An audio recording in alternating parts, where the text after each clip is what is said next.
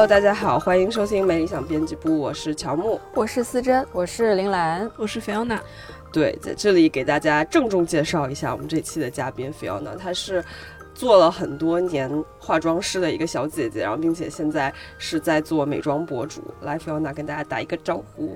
Hello，大家好。就是我们这次为什么会请到一个在美妆方面如此有经验的小姐姐呢？就是因为我们之前。如果是没理想的资深听众会知道，就是我们几乎发生于四年前的第一期，它的录制契机是在双十一之后，大家大买特买。录制了一期关于消费这方面的感言。这么些年过去，其实我们还是很想再录一期，就是关于消费，关于我们买的一些东西，在这方面有什么样的故事，以及我们的就是消费观可能也发生了一些变化。但是因为看理想这个地方，它的同质化实在是太严重了，就是我们讲不出来一些很新奇的内容。对，然后我们就需要一些新鲜、新新鲜的视角，以及新鲜的故事，以及买到的一些新鲜的东西。来做一些补充，所以我们请到了 Fiona。那我们现在其实是这期突如其来的加更，应该已经在二四年的开头了。我们就在这里收获自己年度账单的时候，做一下对二零二三年的一个回顾。本期内容由美理想编辑部和小红书共同发起，在我们过去一年的真实经历中梳理一下我们对于美的感悟和体验。那我们就先说说吧，就是在大家去年的年度账单和一些消费里面，感觉自己除了一些就是租房啊、吃饭啊这种必需品以外，最主要的花销、最大头的花销在哪个方面？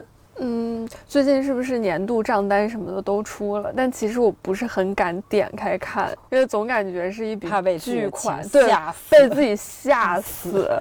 但是就还是有大概去看一下自己在那个购物软件里花什么钱比较多。还是在衣服上面会比较多，因为衣服上面的钱单品很贵，然后买的又多。其实你当时是没有想到自己会买那么多东西的，然后最后下来一看，就是会很吓人，尤其是那个总额也会很吓人。我之前几年，我之前几年有花这么多钱吗？我不记得了耶。每年提醒自己，对，每年提醒自己。我大概也是跟这儿相似，呃，可能是在时尚 fashion 方面花销会多一点。相比起来，嗯，那 Fiona 呢？嗯，我我就是女生嘛，总是会把钱花在比如说变美的这一块儿。那可能有些人是衣服，然后有些人可能是化妆、护肤这一块儿。但它总体来说，其实还是就女生消费的这个方向。嗯，那我感觉我还是有一些些许的不同，嗯，就是因为我过去的一年出去玩了好多趟。就是我的大头花销基本都是在旅游上以及准备旅游上 哦，因为这也太开心了吧？对，那旅游的话，你的花销最多的是在住酒店还是机酒什么的？对，我感觉我感觉我对酒店倒还好，可能是机票以及在当地玩的一些项目上，就比如去迪士尼啊、去演唱会啊这种票。对对对。哦。当地玩的项目是演唱会，没想到吧？因为这太快乐，现在演唱会真的特别多。对对对对对。那大家在大头和小头花销里面，觉得就是性价比最高、花的最值的钱是什么呢？我吗？嗯，如果是我的话，我觉得花的最值的是在护理上面吧。嗯，就是护肤和一些轻医美的项目上，我觉得它是对我来说是有很明显的改善的。嗯，可以展开讲讲。对，这是我们比较陌生的对对，对于我们来说是一个陌生的世界。嗯，因为我也是这个年近三十，在座所有人 都是年了。随着年龄增长呢，还是会觉得皮肤状态也好，或者说是整体的这种面部的这种走向也好，就是有很明显的变化吧。特别是在北方这种气候很干燥，对，到了冬天，真的以前的话可能二。十出头的时候，我们花大把的钱去买衣服。你穿着就是很便宜的衣服，然后用很平价的护肤品，你也会觉得 OK，对不对？因为那个时候年轻嘛，年轻。然后，但是现在的话呢，护肤品的话呢，就是像以前可能用一些两三百左右的基础类的，那现在的话可能没办法，就必须要会用到一些功能性的。那这个时候的话呢，其实我也会平时会打开一些那种软件。比如小红书啊，我们会去在上面去搜索一些它的一些秋冬的，比如说水乳啊，或者说是一些抗老啊、抗衰的护肤的一些推荐。根据他们一些，比如说达人测评也好，或者说是有一些这种素人的也好，他们的一些个人的分享，我也会根据自己的肤质和情况，然后去选择。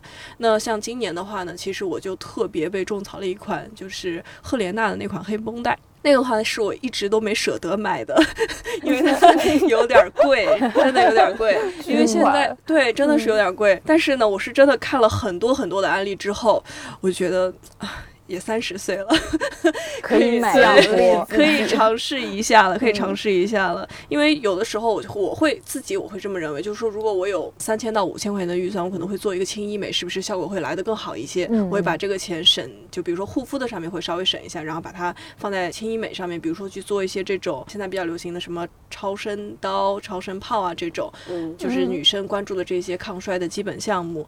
但是后来呢，我又觉得我光做这些的话，平时不去维护，好像。也不行，所以说呢，就是也安排上了一些可能贵妇面霜 开始去使用。然后我在用这个过程当中呢，我是真的有觉得它对我有一些改善，我会觉得这个钱真的花的是很值得的。而且呢，就是我看了这些功课之后，他对我的这个推荐，比如说三十左右，皮肤是属于混油皮的人，包括呢，你有一些这种。抗衰需求的，你就可以去入它。而且呢，用完之后呢，它会有一个非常明显的效果，就是你会觉得我第二天早上起来的时候，脸好像真的没有那么肿。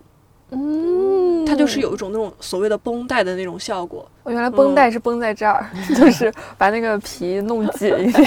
嗯，我刚才又得知了一个令人震撼的真相，就是不光只能，就是不能只做医美，你做完医美还要去花钱去维护维护它，没错没错没错。好想直接就是抄一下收藏夹里的那些笔记，抄作业，对，直接抄作业。对，就现在小树出了一个功能，是可以共享笔记收藏夹。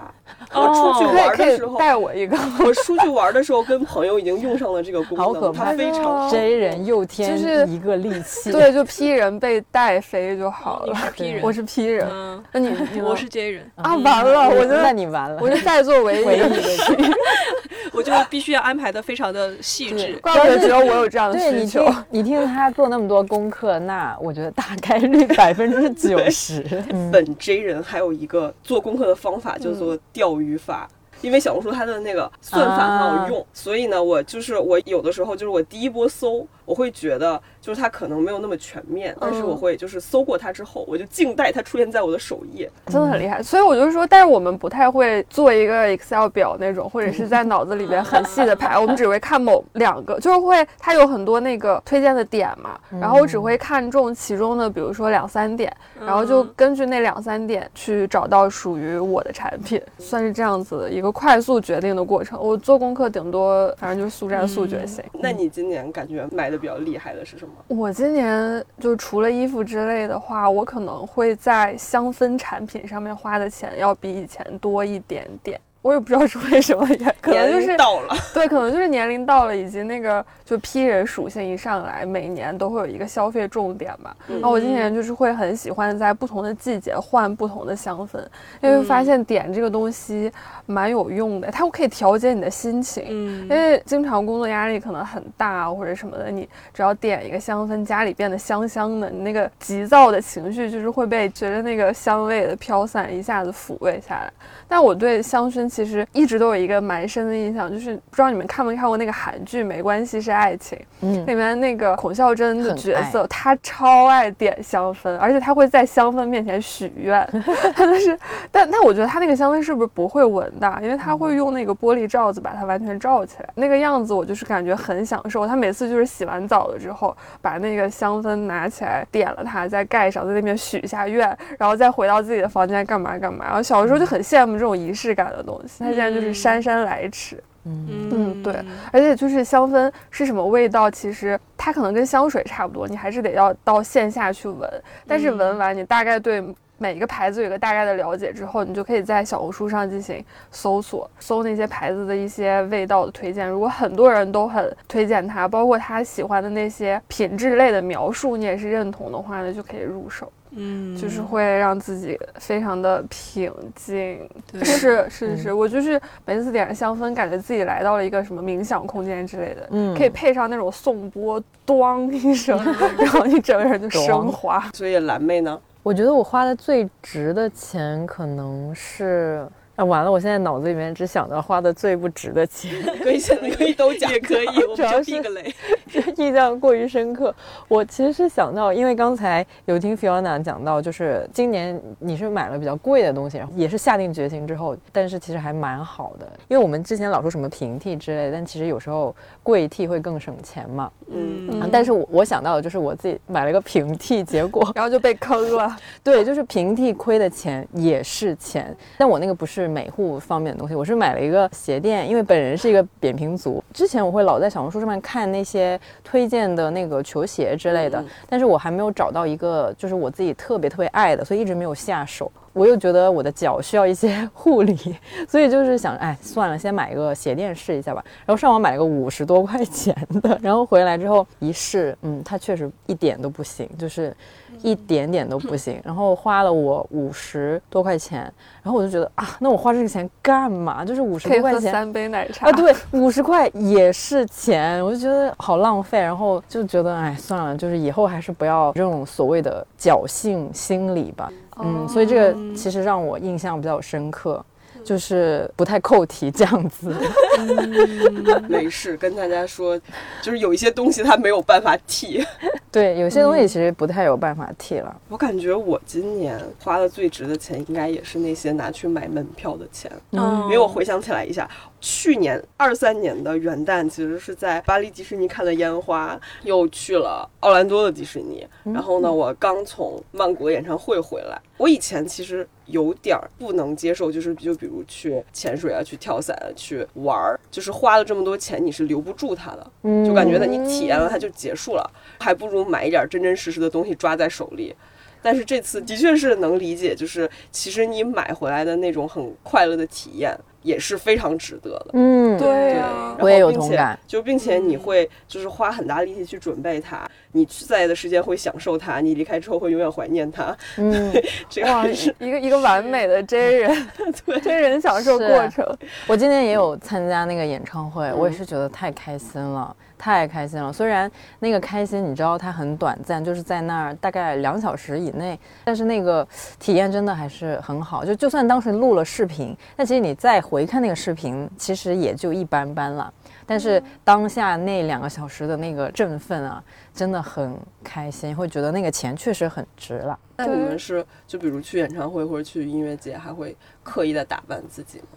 会会会，那还是要拾掇一下自己的，就是就是怎么一些仪式感一些尊重度首先要看自己看的是谁的演唱会吧。如果是我很喜欢的那种歌手的话，可能就会穿一下应援色相关或者比较、比较搭的那个色系的衣服，脸上啊什么的也会拾掇一下。如果再特别喜欢，可能还会去估到一下指甲或者是什么的。Fiona 呢？我今年其实也看了非常多场的演唱会，然后让我感受不同的是，我之前都是演唱会的工作参与者，是幕后工作人员。那个时候我们不会在前面去看，只会在后台。所以呢，现在作为观众呢，我自己也是买票有这样的一个流程之后呢，我感受非常不同的就是，我觉得其实每一位歌迷呢，真的都很热爱，因为其实每一场演唱会，嗯我们从进场到看，一直到散场。这个中间其实要耗费很多的精力跟时间，每个人都带着特别饱满的这种热情，会看到我周边真的所有的人都打扮的各式各样。对，嗯，对我作为一个工作的幕后人员，然后再到去看演唱会啊，其实我更多的就是在也是很激动的，因为我也喜欢，但是我看到了更多呢是有种不同的心情。我看到大家的这种状态，我会觉得让我很感动。说实话，我坐在这个观赏的这个位置去看的时候呢，也会觉得心情会不太一样吧。嗯，你之前为谁的演唱会工作过？能说吗？很多。很多，就是黄龄也有过。那艺人演唱会妆就是会有什么不同吗？艺人演唱会的妆会夸张，其实我觉得也是要贴合他这个人。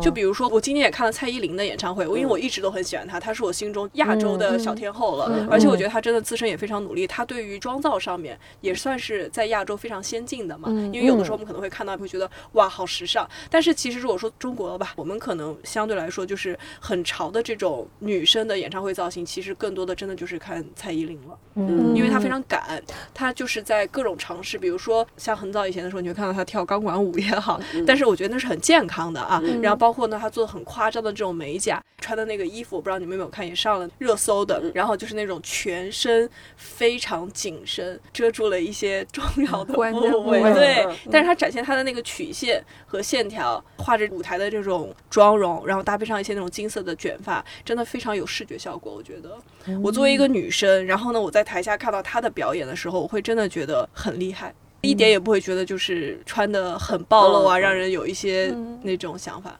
就是觉得身材很好，因为她也很自律嘛。服装的上面也会有很多这种，他每一场都会有不同的设计。我们那一场的话，因为她是生日场。然后他穿了一个那种小精灵的衣服，当时也上了那个热搜，像小蝴蝶。我也会自己特别的去看，因为我在想，如果有一天我要去给他做造型的话，如果有一天我要去给他造型，我要是我想给他做成什么样呢？因为在我心中，她是一个其实有点女生这种，因为她可爱嘛，圆润的这种五官长相，但是她又很有力量。所以说，她又可以可爱甜美的，但是又有这种女王的气质在里面。所以说我其实觉得啊，如果有一天我可以给她化妆，一定是一件很幸福的事情。哎，那化妆师会很期待化演唱会的妆吗？因为我感觉她好像是发挥空间，相比于其他场合可能多一点，因为可以做一些比较夸张的。会，我其实也是很喜欢一些特别点的东西。像一开始的时候，就比如说刚才说到那个黄龄老师嘛，我之前有跟她合作过。其实一开始跟她合作的时候呢，也是因为一个。契机吧，我每次画他的时候，我都会在画他的这个过程当中找到一些创作的快乐，因为他本人是一个就是非常 nice 的一个人，上海女生嘛，又很温柔。他在跟你交流的时候呢，就是也会让你去发挥，给你空间。他不会就是说我我就要某一个样子。所以说在这个过程当中呢，我们磨合的也很好。当然我给他画的他也很满意。所以呢，后面呢我也做过他的一些这种个人的演唱会，当时也给他就是用了自己的一些想法。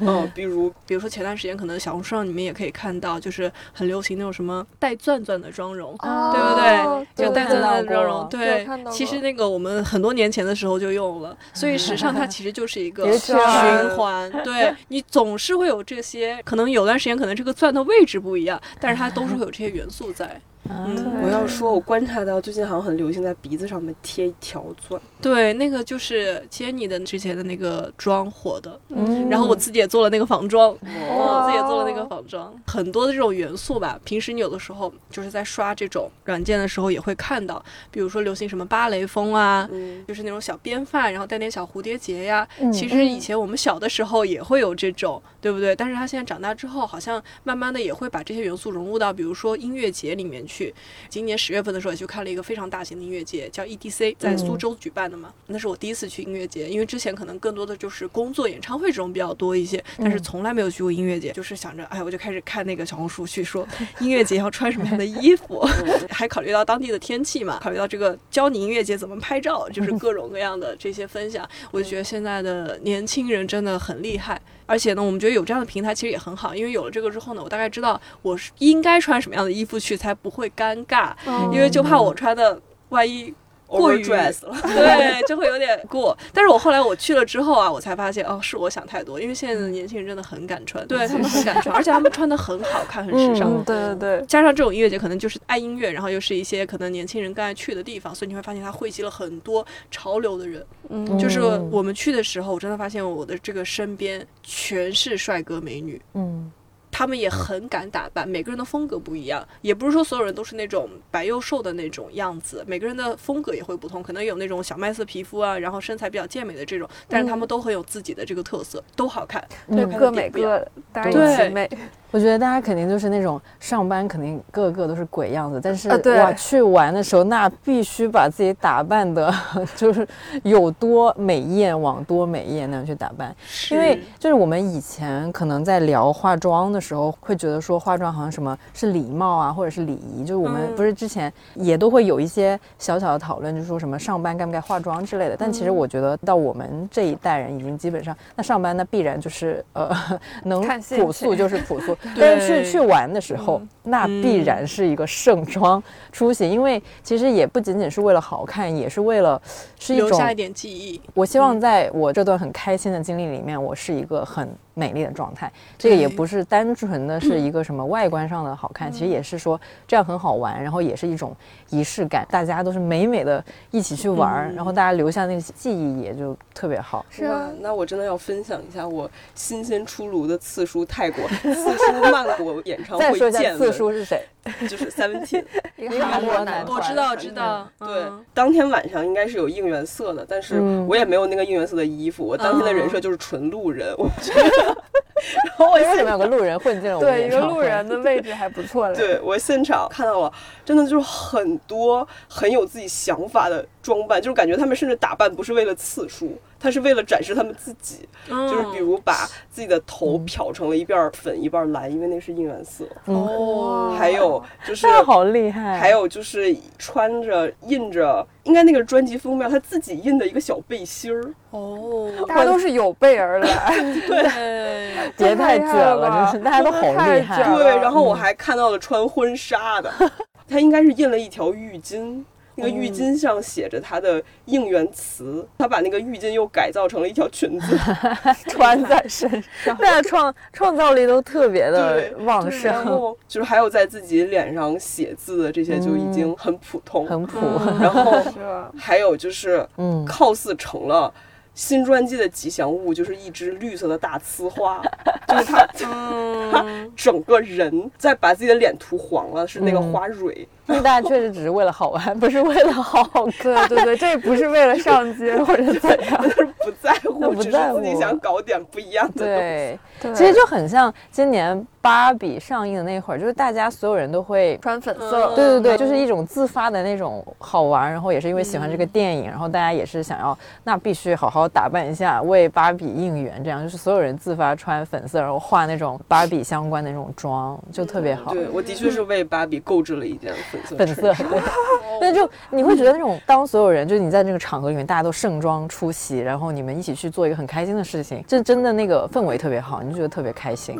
嗯，对，而且它是突破了一种日常的限制，对把把自己跟上班那个灰头土脸的状态完全切割，对，切割切割，该美丽的时候就是使劲美丽。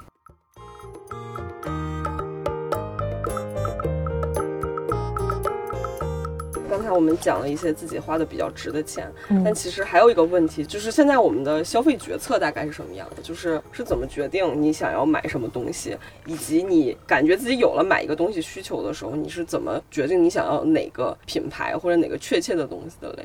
我其实是那种不太倾向于跟着主播。或者什么博主买东西的人，就是不太倾向，也不是说绝对哈，但是我会比较容易吃到就是身边人的安利。我现在已经就跟着吴师傅买了，真的起码没有五六件，也有四五件东西，就是从衣服到一些日常的护肤之类的那些东西都有买过。然后我必须分享一个，虽然它可能不一定是完美的。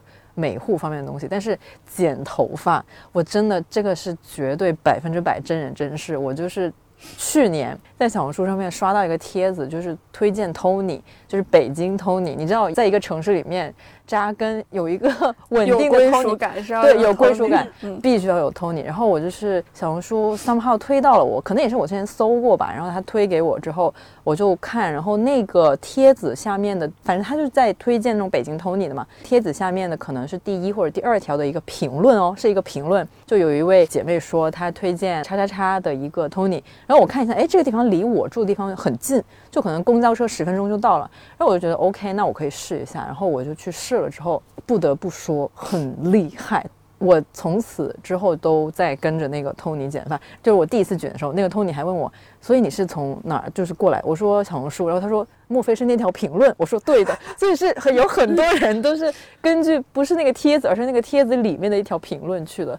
我就觉得说，我去，真的是群众的智慧，我真的没想到会这么合适，真的我震惊，我到现在我可以翻我的那个大众点评的记录 来证明这是真的，就没想到是这种这么微小的地方，居然出现了一个被狠狠种草，然后还很适合自己的一个东西，我觉得也是某种缘分吧，我只能说，我觉得小红书的评论区真的是非常，有时候真的就是主要是里面就有很多活人，然后呢就是那种越朴素的评论，真的越朴素的推荐。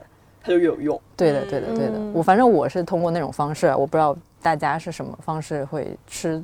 安利之类的，就是我是会喜欢。我虽然不太看直播，但是我还挺喜欢看那种很 old school 的，就是美妆博主做的什么月度爱用，或者或者这种音频记录，已经已经算是 old school 了，就是 传统项目，对传统印的。因为现在很多还是就到了短视频或者图文那边，但是我是看完了之后，我不会直接买。我会去小红书 检索一下，它有什么差评。真人属性大爆，就是我会要去复核一下。嗯，你要就是正反都要看一下是。其实这个也会这样做的啦，也也会。是一种独家智慧。好的，好的，好的，好的。我也是会非常认真的看，就是他，尤其是评论区有没有什么，就比如上来就是说他不好，或者就是直接骂他。嗯。就像是你去一家餐厅，重要的不是好评，而是它的差评。嗯，真的，我真的真的觉得评论区还挺重要，就是很群众的智慧。哎，说到这个，可能有点不太一样的。如果我真的很中意那件东西的话，我会刻意忽略它的差评，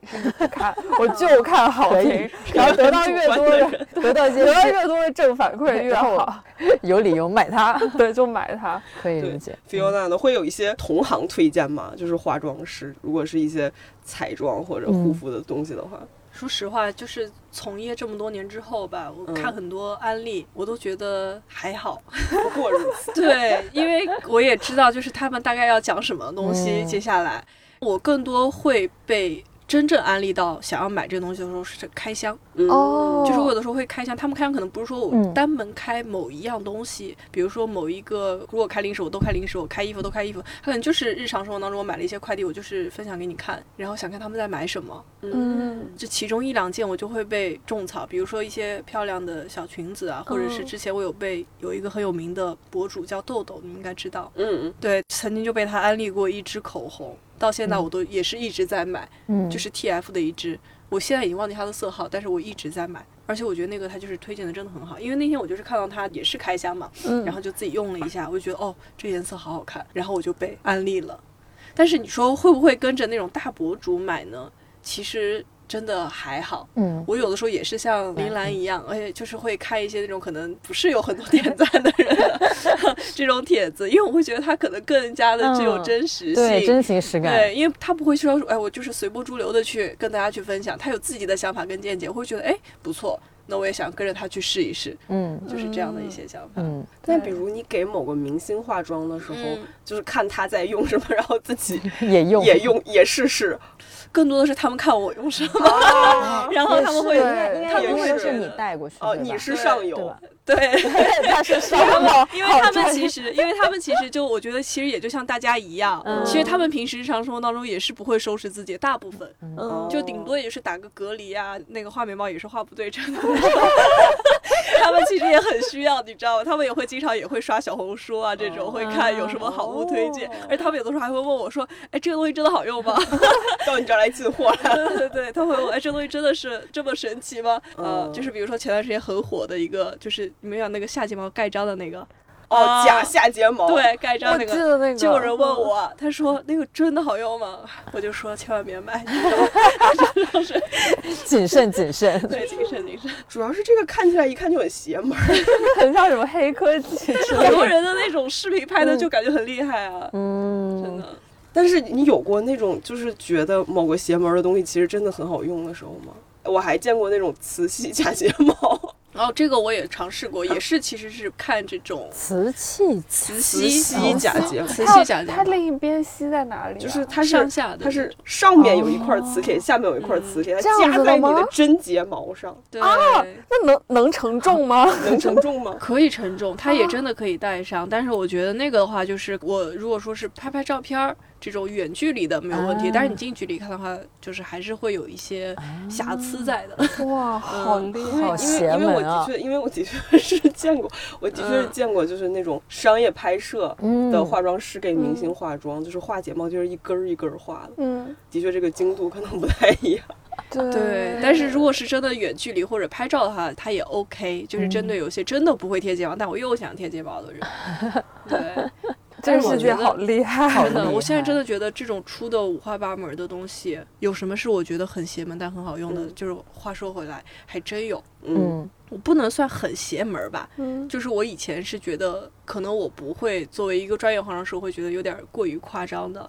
但是后来我发现，哎，它真的很有效果，嗯就是出的那种卧蚕笔，哦，它是画那种卧蚕阴影的，哦，其实就有点像一个眼线笔的那种。然后它的颜色是做那种阴影色，它就是画在这个卧蚕的下边儿。嗯嗯我以前会觉得用这种画法简直就是不可思议，因为我会觉得就是很不自然嘛。嗯但是后来我也是因为拍一些美妆视频啊，我发现你想要拍出这样的妆效，你真的就要用这些东西。嗯它那个卧蚕阴影，就是你画上去之后，可能看着就是有点突兀，就是你的肉眼看的话，哦但是你真的拍摄出来来之后，就可以立马眼睛放大一点五倍，至少 有学到，对上镜专用，上镜专用，对，可以这么理解。嗯因为我其实在线下见过那个东西，但是我退却了，因为它长得像一根眼线液笔。对，就是我说啊，眼线液笔画在自己的卧蚕下面，对我一开始也不太能理解，因为我们化妆专业的话啊，还是讲究什么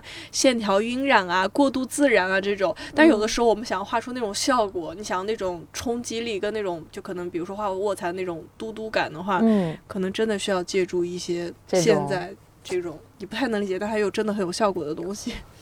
有学到哎，真的。嗯厉害。而且你没有看到最近很火的一个博主吗？他是在西双版纳给别人化那种写真妆的。你讲讲。好像没有哎，他给人化妆就是那种上粉底像刮腻子一样，上个六七层，你能想象吗？这在我们的这个啊领域当中是觉得不可能，而且我们粉底就讲究轻薄、通透、自然嘛。会会浮粉吧？对，你们都会这么想，我也会这么想，对吧？我也会看到他给每个人化妆，他当时也给一个皮柚，嗯皮佑是一个很有名的网哦，红嘛我知道。他给皮柚画那个妆也很好看，就是用他的方式，所以我就觉得现在真的是能人辈出。他也是化妆师，但是我我相信他可能有他自己的一些见解嘛，然后给人的化妆方式也非常的大胆。那个腮红我觉得也是论斤上的那种，就是很明 显，论斤 真的。然后他真的可以把一个眼睛。小小的素人的那种，摇身一变变成一个我感觉像是大明星的样子，也是真的蛮厉害我。觉得还是需求不一样，嗯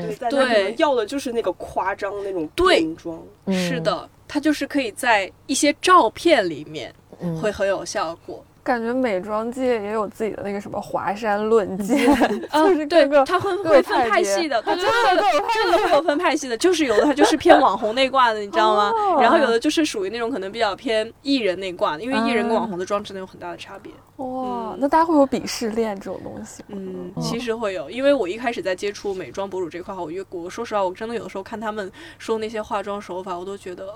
啊我接受，这，我接受不了。实话嗯实说，因为我嗯会觉得不可能去把一个人画成这个样子。嗯，但是有的时候吧，我觉得真的是什么人在什么样的地方，他还是有道理的。真的，你只有用他们的这种手法跟化妆的方式，你真的要用到这么深的颜色，你真的在镜头面前才可能会呈现出嗯这种网感的效果。嗯，因为我们如果说想要做小红书账号也好，或者说现在做一个自媒体账号也好，有的时候还是需要有一些网感的嘛。嗯你光是有那种技技术技术和漂亮，你在这种网络的世界里面，有的时候它不会那么的夺眼球。就像我们说那种很华丽的那种写真，它可能用到的东西就让你觉得很多。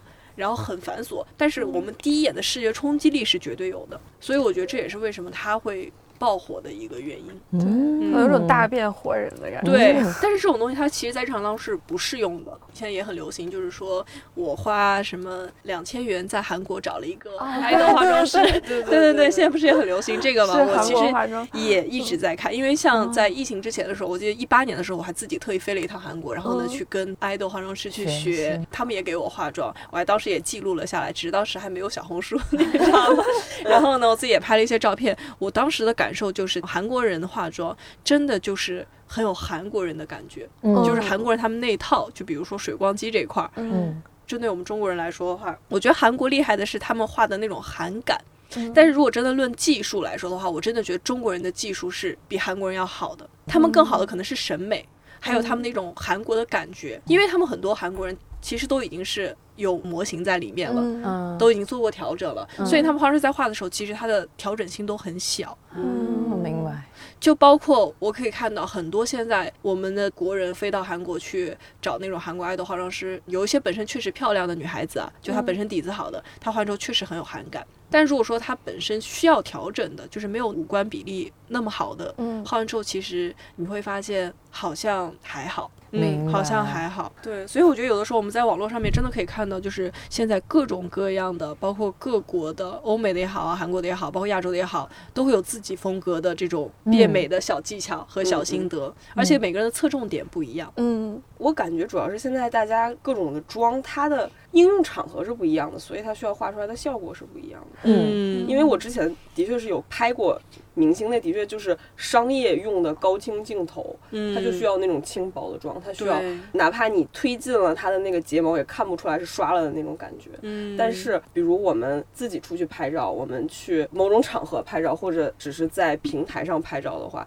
它没有高清镜头，它甚至有滤镜。然后对你那种睫毛它看不见，对，它必须得给你贴点儿那种特别浓的睫毛，没有必要。而且你还必须得把妆加重，不然的话我离远一拍什么都没了。哦，所以说还是就是要你看在什么样的环境下。对，有有可能就是那种你画的特别重，嗯你的不只是技术调整。可能就是用的产品也不一样，就刚才像菲昂娜说到的，用八泵粉底，一斤那的，那可那上腮红，无瑕，真的无瑕。确实，很厉害，很厉害，嗯学到了。而且我感觉在这种平台上被种草，我的一个迷思啊，就是很多人会觉得一个博主他用这个产品用的很好，自己去买那个产品，自己就可以成为那个博主那样。哦，好多人都是还需要买一双手，好把博主多人都是的手买都是这么想的，嗯因为我身边好多人都是这么跟我说，他说为什么我买了之后我觉得不好用啊？不太行它。成了另一个产品。对我身边太多人跟我说这样的话了，然后我每次就会这么跟他说，我说你跟他，比如说皮肤可能也会有区别，嗯对吧？比如说你们肤质不一样。可能他是干皮，你是油皮，嗯他推荐的不一定适合你，你们可能身处的环境也不一样。你在嗯南方，他在北方，那你人还挺好的，没有直接说他技术烂。没有，其实是 我们都要进行一些翻译的工作。就是每次有人问这个，我就老会想起就是那种很厉害的摄影博主，嗯发了照片之后，大家就会下去问说你用什么机器？我就在想，这有关系吗？重点不是机器，对啊，就是你给他手机，他也可以去参加手机影展，嗯，完了，就问题出在根儿上。完全是人的区别。就是所以，嗯其实现在就是很大的一个迷思，就是你不能光买，嗯，你得你得知道这东西怎么用，对啊，或者就是买一些你可以驾驭的东西。对啊，所以我现在觉得有些博主也好，他们就是也是就是爱分享的一些素人嘛，对吧？嗯他会在自己的主页上面写自己多大年纪，在什么地方，是什么样的肤质，嗯在身高体重，对对都会写的很清楚。我们这样去找一些同类的时候，对对，对好像就会比较容易。嗯而且我今年还有一个很巨大的进步，就是我开始在小红书上去学一些我已经有的，但是我不会用的东西。哦，就比如我之前出去玩的时候，我平时基本不会触碰到眼影，我只有出去玩的时候才会用。哦，然后我本来想为我这次出去玩儿去买一个新的眼影盘，嗯，但是呢，我进行了一些功课之后，我发现我想要的这些颜色其实我都有，哦。就是我只是没用过它。因为在我上大学的时候，我买过非常多那种欧美的那种大盘，哦，二十色的那种是吗？对这么大一盘，然后哇，全都啥都有色然。后并且那个时候我很相信显色才是唯一，就是它的，就是它的是是显示它质量的。对，哎那时候真的很流行这种就是巨大盘，而且就还蛮多博主都在推二十色什么很多，确实。一盘用一辈子。对。对，但是买回来之后会发现根本不会用的，然后就 五年过去了，或者你用的只有那两个颜色，其他的颜色都不会碰。是的，是的。对我那个盘就是很明显，就是大地色就被我用 用凹了。你那眼影都是大地色系，嗯，因为就是你平时只能用到这个色，然后就是因为你一旦用到一些更亮的色，它就需要晕染，然后我又没有这个信心思，又没有这个技术，又没有这个时间，然后去学习。它。对，后来就是发现，其实我想要的东西我已经有，但是我只是我就没用过，我 就去学了一下。如果我想要一个略烟熏又不是那么烟熏，拍出来的照片能看出我画了眼影的那种程度的妆，然后就学了一下，用上了我已经有的盘。然后我觉得就很满意，就是我我也没有花额外的钱，嗯，但是我获得了一个额外的妆。哦，对，我还会做那种，就是因为其实我还有蛮多口红的，因为我平时也化妆的那个机会没有很多，但是就涂口红会涂的比较多。但其实已经有很多个色了，那有时候你看到新的，你还是想再买，但是你一看已经有十几支喽，真的还要再买吗？其实会去小红书搜一下，因为他们有时候会教你怎么叠。叠图，叠图，对对对，完了，感觉这个很业余，对，但但是会教你一些叠图的方式，然后我有时候去试一下，就发现其实也接近我想要买的那只新的那个颜色，然后我就想着说，算了，反正你买了一只新的话，你也不能保证你真的每天都涂它，所以如果我最近就是想过这个瘾，就是一种新色的这个瘾的话呢，我不如就直接叠涂一下，还好啦，不要真的一直一直在疯狂买，就我不得不说那诱惑还是蛮大的，因为因为我本人是一个非常口红经济的人，就如果有听过往。期就是我真的很热爱买那个口红，就尤其是什么可能写稿压力大之类的，然后就买一支口红。对对，就很想说买一支口红这样子，就非常的口红经济的那种人。但就确实这个结果就是我买太多了，然后我下次就是又有什么新色非常想要买的话，那我就为了抑制自己这个不必要的欲望，我就会去看一下有没有什么笔记，就是教你怎么样，就是看一下能不能接近那个色，这样就可以有效的控制我的这个欲望，就是我既能调到一个看似是新的颜色，然后又能在短期内就可以解决了我这个很想要试新色的这个欲望。Fiona 有类似的故事吗？不过你是不是就是不太会在小红书上学习一些专业知识？嗯，他可是输出知识的那个人。但是我有的时候其实也会，因为有的时候我身边的朋友也好，包括品牌也会送我一些彩妆。嗯，然后之前的话呢，我有一个朋友送了我一个其实蛮贵的粉底，就是那个 CPB 的那个粉底，要两千多，挺贵的。我觉得它一定很好用。后来我就用了一下，但是呢，当时我是觉得有点点失望，说实话。嗯。后来呢，我就觉得不对，它这么贵，一定有它的道理。我就上小红书去搜了一下，就说大家对它的评价嘛，是不是因为我不适合呀，或者说我用错了方式，对，或者是什么呀？我觉得不对，它有这么贵，它一定不可能。我就去学习了一下，后来我才知道，哦，它就是那种很轻薄，可能没有什么遮盖能，它就是很滋润，里面还有一些养肤成分。但是它可能要配合遮瑕用。后来呢，我就觉得哦，那段时间可能我自己皮肤状态也不好，因为熬夜嘛，长了一些痘痘，所以说我就没有 get 到它的好。后来呢，我就一直把它就是放在那儿了，一直到了前段时间，因为天气又更干了嘛，我用之前的那些粉底之后呢，我觉得有点卡粉，我就想起了它。我就开始把它拿出来之后呢，又用了一遍。这次在用的时候呢，再加上我自己本身皮肤的这种痘痘也会稍微好了一些。在用的时候呢，我真的能感受到它在秋冬的这种滋润力。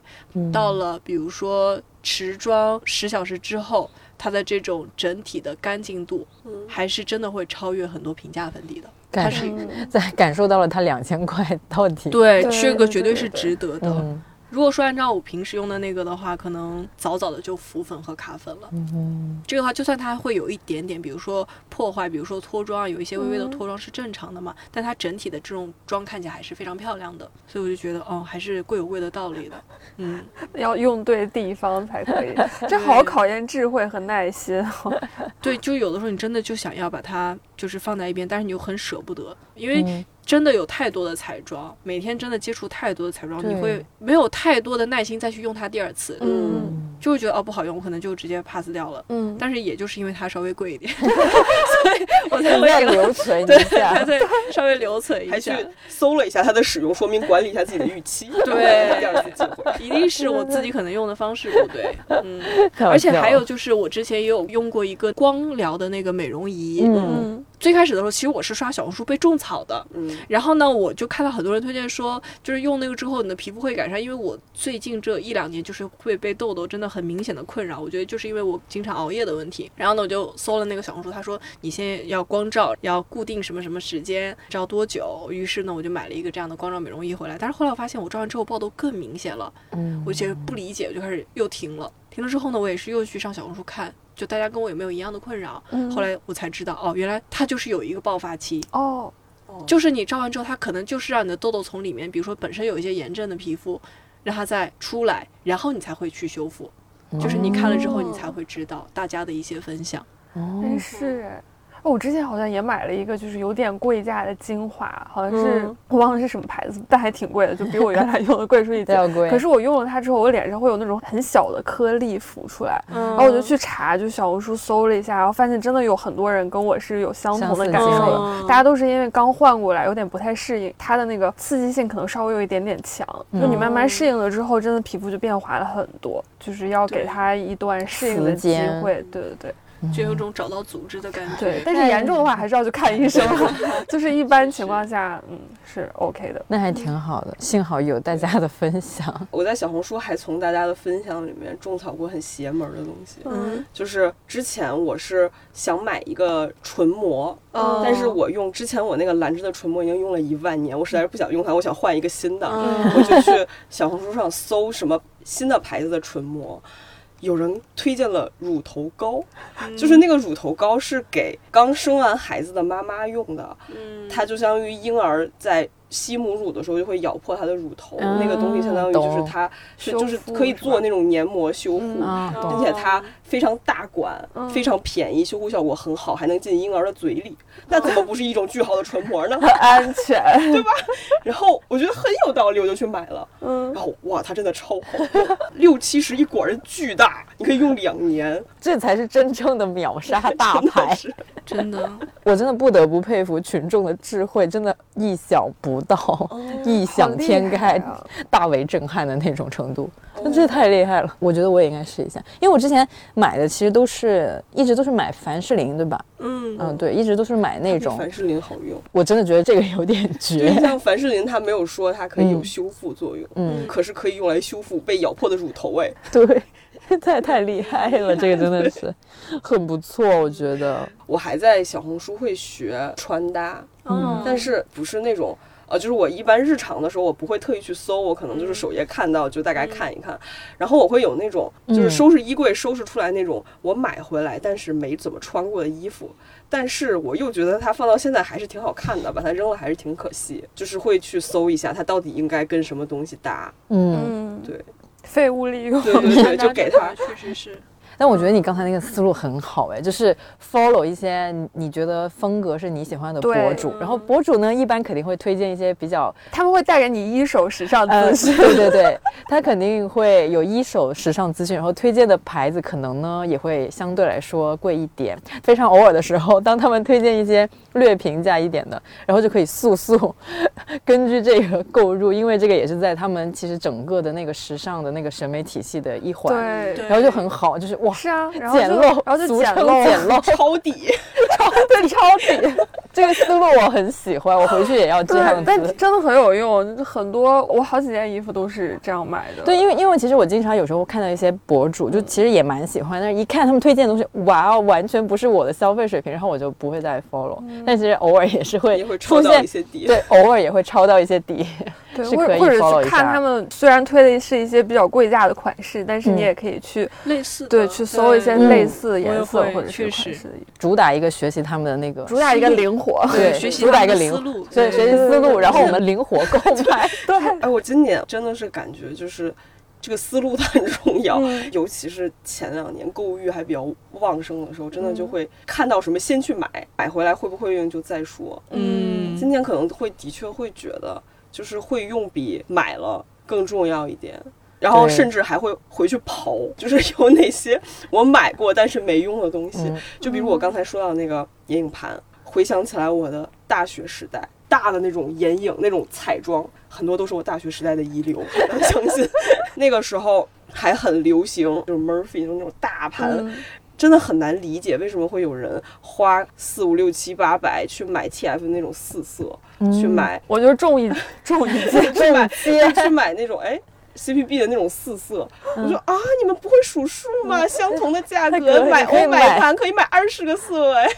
然后，但是你知道就是什么是最方便的？就是你直接买四个颜色，你可能会用的。但是我年轻，没有没有 没有理解到这个思维。可能是因为 P 人比较懒。你敢你敢相信我那个时候买过最荒谬的东西是十色腮红盘。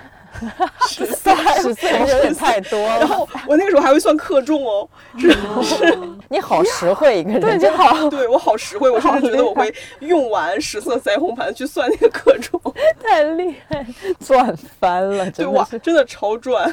也会很追求，刚才刚才说追求显色，追求它有特别多的颜色。我想我什么状态都能 cover，其实根本没画过，笑死。然后一些学生时代的化化妆眼泪，壮志。对，然后那个时候就会花了很多钱来买这些。然后也是后来才会明白，就其实自己能用到的只有那几个颜色，所以就是集中花钱去买这几个颜色可能就够了。你们有什么就是跟早年的自己，就现在感觉不太一样的地方？就是尤其是在卖东西这方面。我大学时代的时候，还是稍微有一点点这个所谓的什么探索精神，因为我觉得好像大学的时候，就是身边所有的女生都开始进入一个换头 时代，呃，打引号，就是大家会开始真的去比较注意自己的那个外表，然后也会。就是想要去学习一下怎么样根据自己的特性来学会那种就是适合自己那个妆容吧，然后还有打扮风格也是，就大概是大学之后会开始有这方面的一些思考。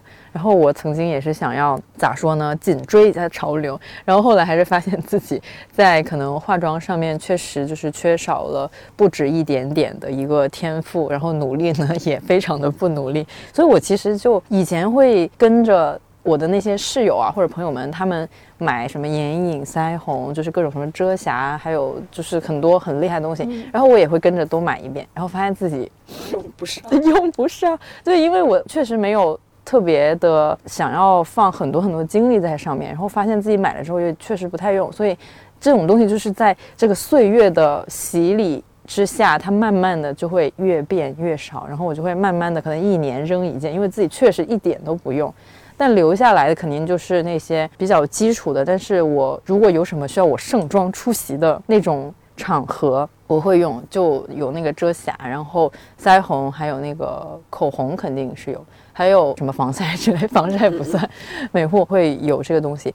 然后以前我也是觉得说，就是我学生时代的时候，其实还蛮喜欢用那个 Can Make 的，就是那个日本的那个，就主打学生妹的那个品牌。然后我想说，那我长大了，那我必然不能再用学生妹品牌啊。但 但其实后来会有尝试买一些别的品牌的，但还是觉得哦，好像那个就挺适合我，因为我本来也没有说就是会有一个非常多样的那个妆容的尝试。其实就以前用的那个就还蛮适合，就是 Can Make 非常经典的那个。花瓣吗？我不知道，但我知道，对你们应该对那个腮红，但其实它颜色就很少，就好像就三个色吧。然后我用那层完全够，我就现在就是会告诉自己说，你不要想太多，不用想要去 大大的升级你自己的装备，就这样就够了。他们只要没有过期就可以。对，但是我后来发现，我算克重的那个思路可以用到。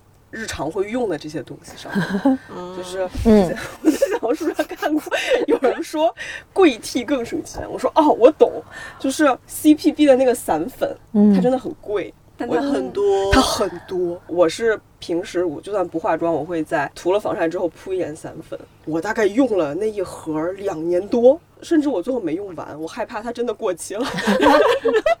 你用它的单价提一下它的克重啊！我觉得要数救命，真的是挺实惠的。直接来这个数学题啊！你不会觉得累吗？我听到已经开始累了，就是就是这种计算。哎呀，好厉害啊！是的，确实，我就是这些年好像在衣服和护肤上花的钱会变多一些，但是在美妆上的钱会少。就也是大学的那个时候开始知道各种什么高光啊、遮瑕，因为你要打阴影或者什么什么的嘛。我说实在，我至今都没有学会。我曾经试图努力的学过，但是发现不行，就是不能入门。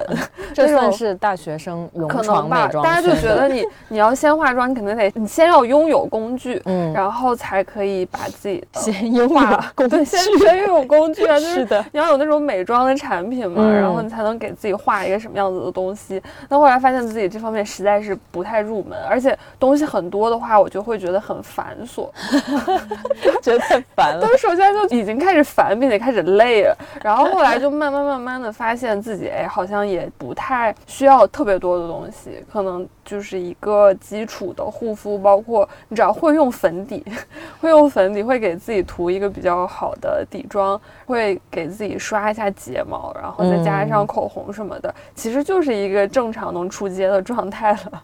嗯，这种状态就已经是蛮体面的了。就是如果需要盛装出席的场合的话，是会去就是什么韩国美容室或者什么的，找专业的人来做，因为我真的不擅长这种东西。菲欧娜对刚勇闯美妆圈的人有什么 点评？有什么点评或者建议吗？我觉得这都是必经之路。嗯，这一定是必经之路。其实每个人都一样，就比如说我也会买很多彩妆，就是我觉得我后面可能真的用不上我自己，但是我有个好处就是我用不上，我可以给别人用，就是它对于我来说不会是浪费。嗯，就你们可能觉得我只能闲置在那儿了，对吧？嗯。但是对于我来说的话，可能不适合我，但是我可以找到适合他的人。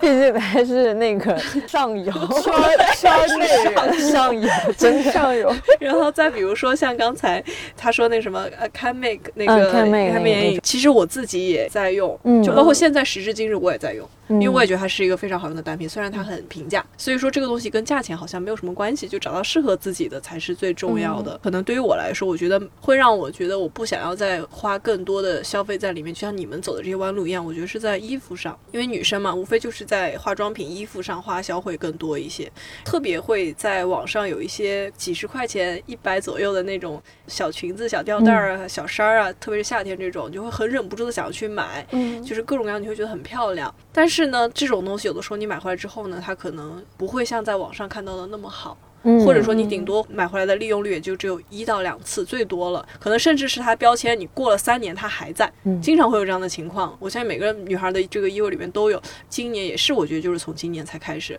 我觉得对于在购物在买服装上面的话，我自己不会再去买那种，特别是基础款，我不会再买那种很便宜的。因为基础款是我自己特别爱穿的款，你会发现，就是我们每个人衣柜里面总是会有各式各样的衣服，但是基础款永远是我们最先优选的，对不对？利用率最高，最舒适。对，哎，这里有个刻板印象，就嗯，化妆师工作的时候都会穿一身黑，其实是为什么？也不是说刻板印象吧，就是如果说今天我是在面对一个新的顾客的时候，嗯。除非说我们已经非常熟悉了，大家已经合作的非常默契了，就是也不用说一定要穿的那么的。第一次在接触的时候，我一定会穿的一身黑，而且我在工作的时候从来不会穿短过膝盖以上的裤子，就是这是一种会让人觉得你是在工作。哦，打工来的，对你是在工作。我觉得虽然现在大家也讲究年轻人要有自己的这个时尚这种风格或者怎么样，但我觉得不管怎么样，在这个职业里的时候，还是要有一个职业的样子。嗯，让你出去的时候，大家会想说，嗯，你今天是来走红毯吗？啊，明白。那那为什么是黑色，不是别的比较深的颜色？这个的话呢，我觉得我需要去问问当时教我的老师。因为其实我觉得现在女孩子们。他们可能会觉得，比如说，哎，我就觉得这个谁谁谁的妆很好看，我想要这种的。但他知道肯定是不一样的，嗯，就是我觉得，因为现在可能接触网络也很多了嘛，都很多元化了。以前还是了解各种各样的妆容也好，对对，比较少。然后可能那种对于美的那个参考也会比较少一点。就大家可能公认的长得最漂亮的就是那几位，所以大家可能也比较。现在其实也不只是明星，然后可能很多那些稍微素人一点的博主啊什么的，就各种类型的都有，就很多不同类型的，然后大家也会更容易找到就比较适合。对对对对对，就不会一味要求要。变成另外一个人，Jenny。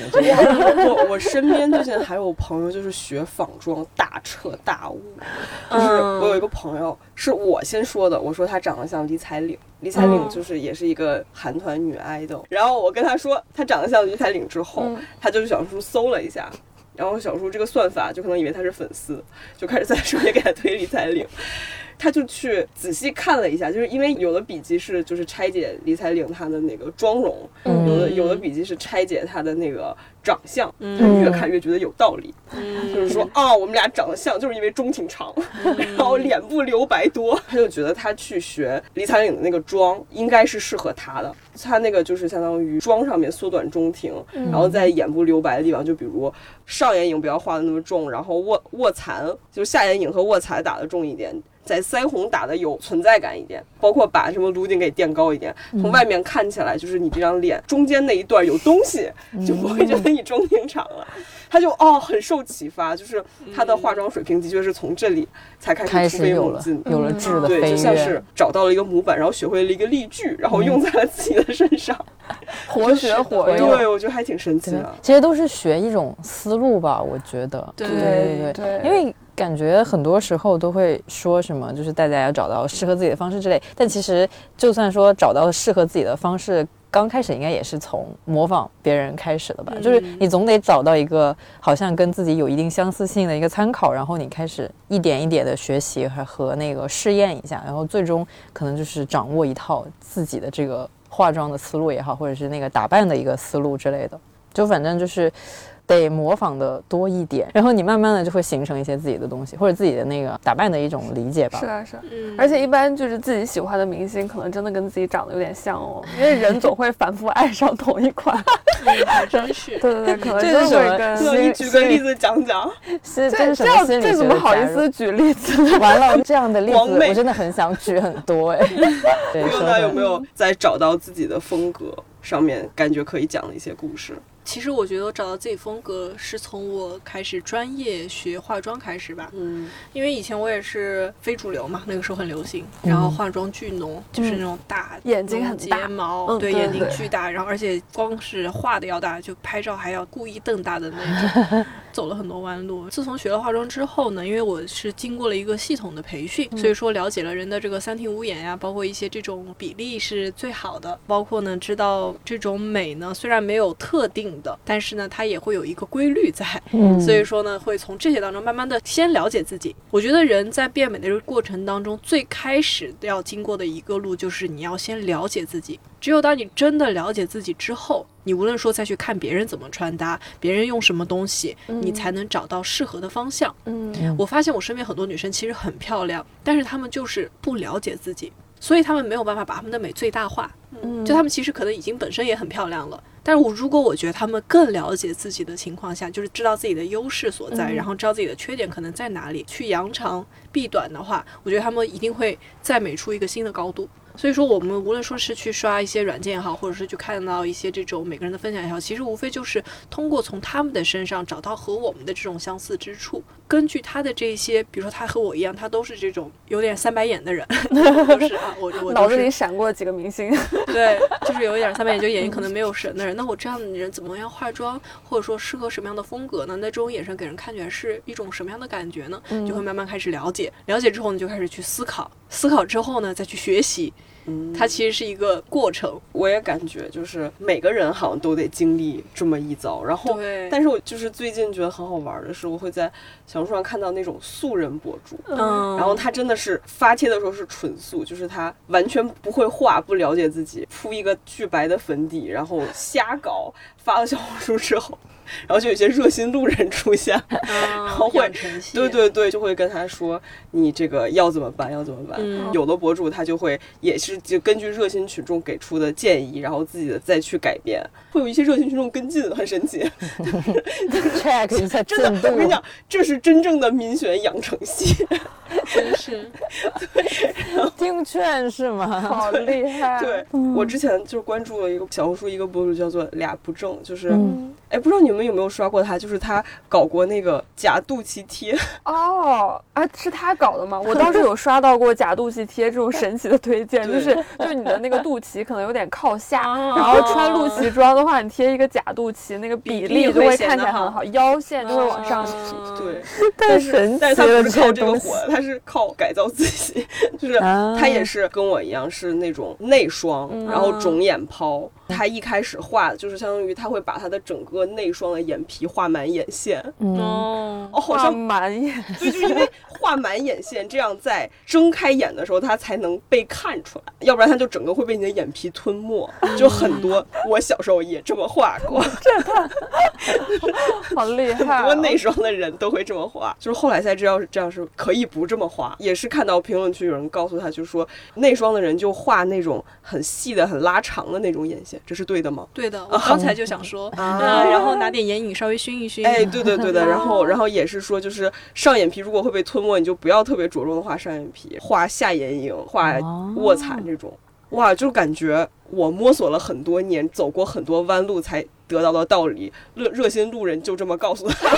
你会有一种不平衡的感觉。也没有，我就是那毕竟我学化妆的时候也没有小红书，时代不一样，确实是群众群众的智慧还挺厉害真的。的。因为现在我真觉得是很方便了。嗯嗯，以前我们学化妆都要花很多钱，还有很多时间坐在学校里面去学哦。嗯对啊，现在哪哪根本就不用了。现在这个媒体啊，包括这种平台都很方便。我现在觉得对我很有用的一些视频，其实反而不是那么专业的，嗯他可能就是嗯普通人讲给普通人。我能理解你的这个概念，嗯因为对于我来说，我就是这种感受。我每次看到美妆视频的时候，我第一反应就是我要划走，嗯因为我听不下去他讲就任何不想再一句工作了对，我听不下去他讲任何一句话。嗯，而且他讲的那些话，就是我会觉得我都知道，我不想再听了那种。但是呢，我有的时候反而会刷到一些那种可能很有意思的、搞笑的那种，嗯我可能会停留一下。嗯然后呢，他们的分享，我是真的觉得我应该非常的佩服这些博主们，因为我自己也在做博主，知道他们很辛苦，嗯而他们又可以把这些有用的知识去输出的同时，又可以做到让我人觉得很有趣，其实是一件很难的事情。嗯嗯我以前在学校当老师的时候，我记得我的老师当时跟我说过一句话，到现在都记得。他说：“真正厉害的老师不是跟你讲那些专业术语，而是他就是讲白话给你听，但是你可以听得懂。”他说：“这才是真正厉害的人。所以可能需要很多那种普通人一些超越一些传统的方法的那种对。讲法，或者是他们的一些野而且他路子嘛。而且他 一定是自己已经达到一定的水平之后了，嗯他才可以把一些东西化繁为简的告诉你。嗯。嗯，嗯，好厉害，真的是练成才行。对，包括我觉得有一些、可能他也不是为了做博主，就是一些小姐姐们、嗯。爱分享的这种，可以一直在更新，就是这些，我觉得也是一个挺坚持，我自己其实很羡慕的一种状态。嗯，嗯，对，因为我觉得这也是一种热爱的表现，以后看到多多点赞，真的要收藏，真的要，就是给他们一些鼓励。对对对对，就是感觉鼓励，尤其是这些不是以他为专业，可能跟我们一样是普通人的人，然后输出他们的一些收获。其实真的，我觉得他们说的那些、一个非专业的人说出的白话，很多时候对我来说是特别有用的。嗯，对，就感觉他们也是有了比如小红书这种平台之后，嗯他们逐渐找到了话语权，然后他们输出的这些东西会被我们看到，嗯，觉得也是，哎呀，在这个时代很幸福的一件事情。真的是，嗯，对，那菲欧娜除了工作以外，你还会在小红书上找一些，比如有意思的东西，或者给自己画的一些灵感、好玩的东西吗？小红书的话，其实我看的比较多的，我还是比较爱美，就是还是穿搭饰品，会有一些家居好物。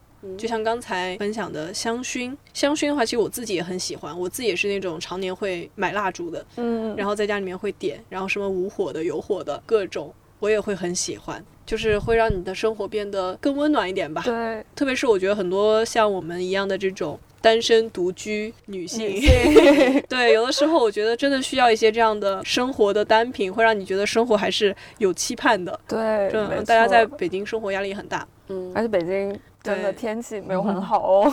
对，然后大家每天上班下班，然后面对各种各样的压力，然后回家之后点点香氛，喝一点点小酒，看到有的时候网上推荐的一两部电影，哦，其实觉得这样就是已经是一件很幸福的事情了。对嗯是很嗯，幸福。在一些这种平台上面，它这些都会给你推荐，什么高分电影，什么女性励志，嗯 类似于这种什么好物啊、睡衣啊，其实我觉得还是会很容易想要买很多。虽然现在还是想说要去理智的消费，嗯但是你在这个过程当中，就是会很容易的，就是加入购物车，加入购物车，加入购物车。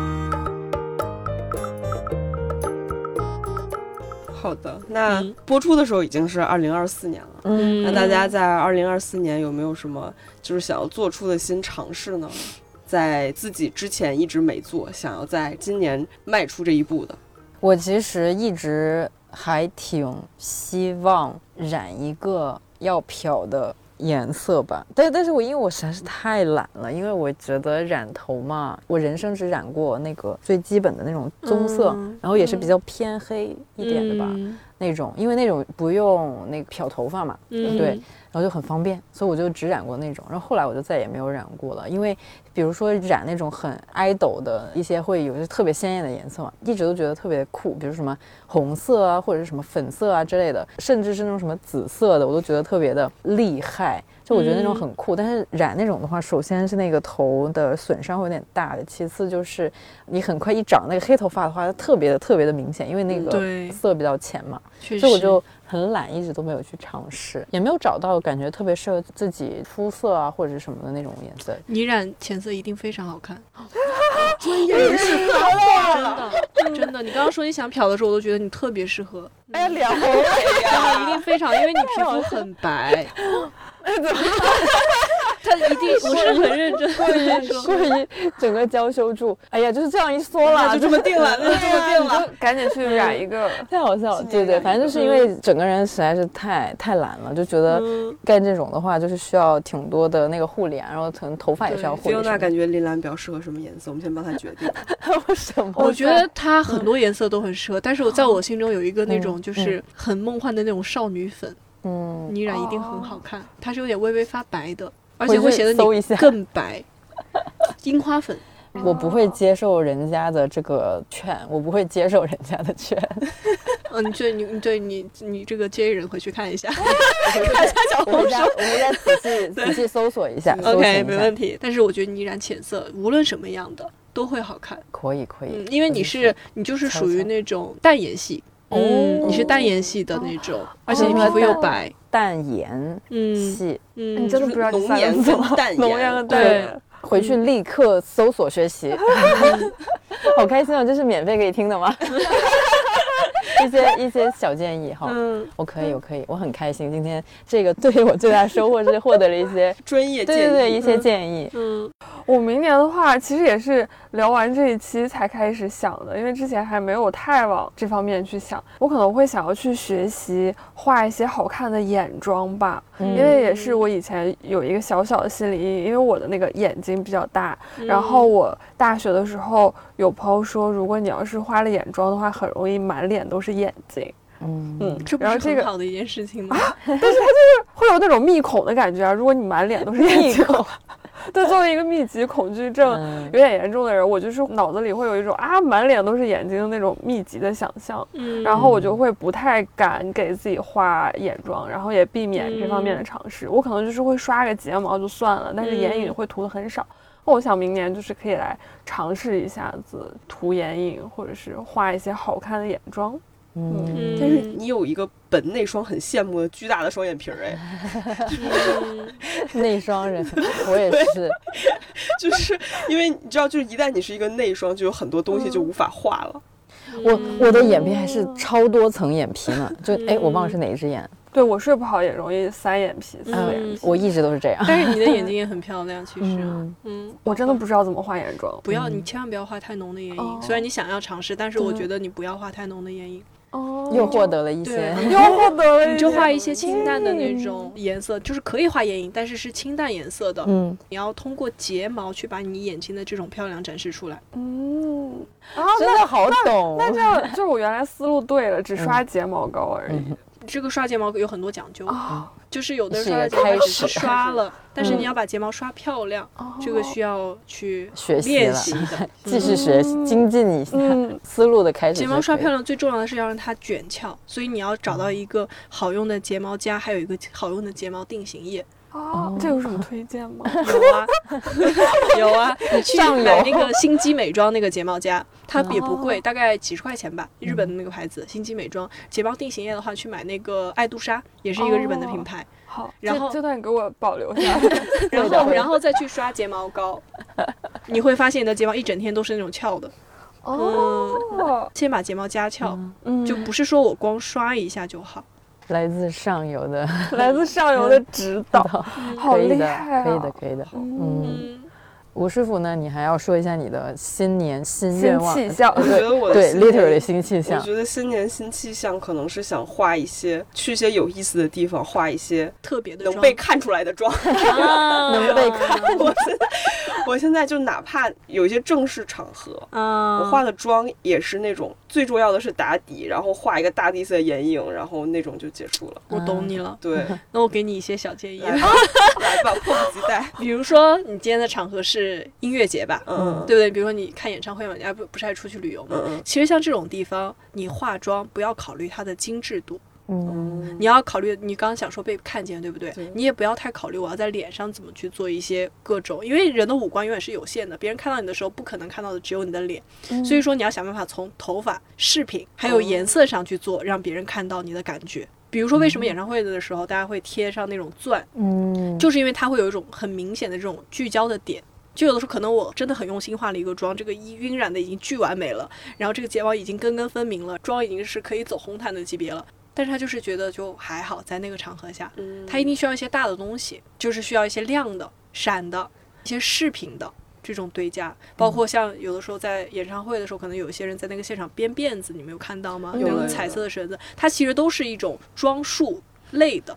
在这种环境下的时候，就一定要靠这种大的饰品，然后一些这种小心机啊，贴的一些这种纹身贴呀，这种东西去烘托你的整个人的被看见的这种目的。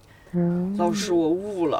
我现在真的好像那个 上一堂很喜欢的课，有好多问题想要举手，很开心，然后就会全神贯注。嗯，要做一个大于脸的一个装扮。对，要看整体的那个那个叫什么 vibe。对，那个 vibe。看你今天画了什么口红，什么腮红，这个真的没有太大的嗯改变。嗯，很有道理，很有道理。这都悟了。我是觉得，就是我们今天聊到这些关于美的故事，就是现在每一个人都可以去体验和表达不一样的美，可以去做各种不一样的尝试。就只要你真的迈出了那一步，没有什么大不了的，没有什么人会觉得你奇怪，但是你会就此收获一些很不一样的体验。也希望二零二四年的大家可以有机会去大胆表达和尝试一些属于你的变美体验。好的，我们的二零二三年度盘点就聊得差不多了。感谢小红书的邀请，也欢迎大家去小红书的二零二三红妆大赏里，共同回顾我们这一年来的年度妆容、香水、护肤心得等等，从自己的真实经验出发，找到自己的风格和态度。在小红书上，每一种美的表达都有回响。那我们再说一次，就这样吧，就这样吧。